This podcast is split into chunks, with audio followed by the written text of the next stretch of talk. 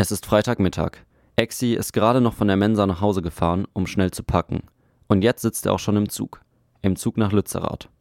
Exi ist schon lange aktiv bei Fridays for Future. Zuerst in Tübingen und nach seinem Umzug nun auch in Freiburg.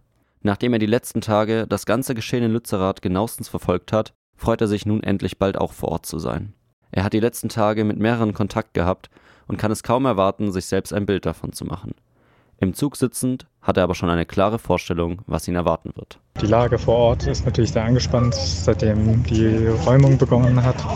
Gerade im Ort, wo aktiv Aktivisten den Ort besetzen, kommt es natürlich auch immer wieder zur Auseinandersetzung.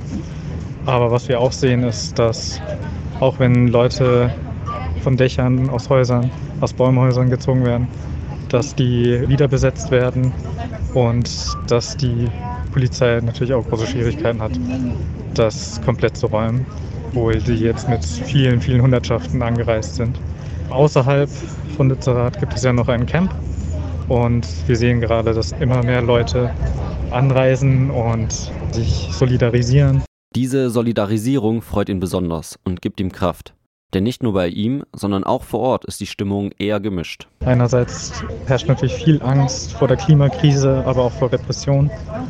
Aber auf der anderen Seite haben wir auch sehr viel Positives gehört, einfach weil so viele verschiedene Menschen aus verschiedenen Altersklassen und Berufen vor Ort sind, dass, dass wirklich viele Leute dahinter stehen. Dennoch ist er sich natürlich auch bewusst, dass es bei den Protesten und den Blockaden zu Konfrontationen mit der Polizei kommen wird.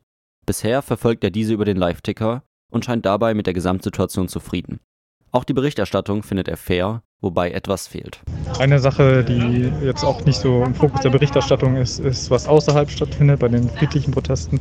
Und da bekommen wir immer häufiger mit, dass eben von der Polizei aus auch angemeldete Demonstrationen blockiert werden mit der Begründung, dass sie erstmal die Anmeldung checken müssen, was wir echt nicht okay finden, weil das ist wirklich gutes Recht und dass das so missbraucht wird, dass Busse blockiert werden, dass Demozüge blockiert werden, das finden wir echt, echt schrecklich. Exi steckt vor allem seine Hoffnung in die Großdemo am Samstag. Er hofft, dass bei der Anreise von den vielen Menschen keine Probleme entstehen und so die Politik noch umgestimmt wird. Zu weiteren Plänen kann er zu diesem Zeitpunkt aber noch nichts sagen, da es schwer abzuschätzen ist, wie sich die Lage auch nach der Großdemo ändert und wie lange sie die Besetzung von Lützerath durchhalten. Was Exi aber vor allem freut, ist, was parallel in ganz Deutschland passiert. Wir haben gesehen, wie in vielen, vielen Städten spontan Aktionen veranstaltet wurden, organisiert wurden und das wird wahrscheinlich auch weitergehen. Die Situation allgemein motiviert wirklich viele Klimaaktivisten wieder auf die Straße zu gehen und für das 1,5 Grad Ziel zu kämpfen. Das heißt, danach wird es auch in Freiburg weitere Aktionen geben und da freuen wir uns natürlich auch, wenn viele Leute erscheinen und sich solidarisieren und für Klimaschutz einstehen. Damit blickt er, sitzend im Zug auf dem Weg nach Lützerath, in eine hoffnungsvolle Zukunft. Denn eins ist ihm klar. Wir lassen uns den Mut schon auch nicht nehmen.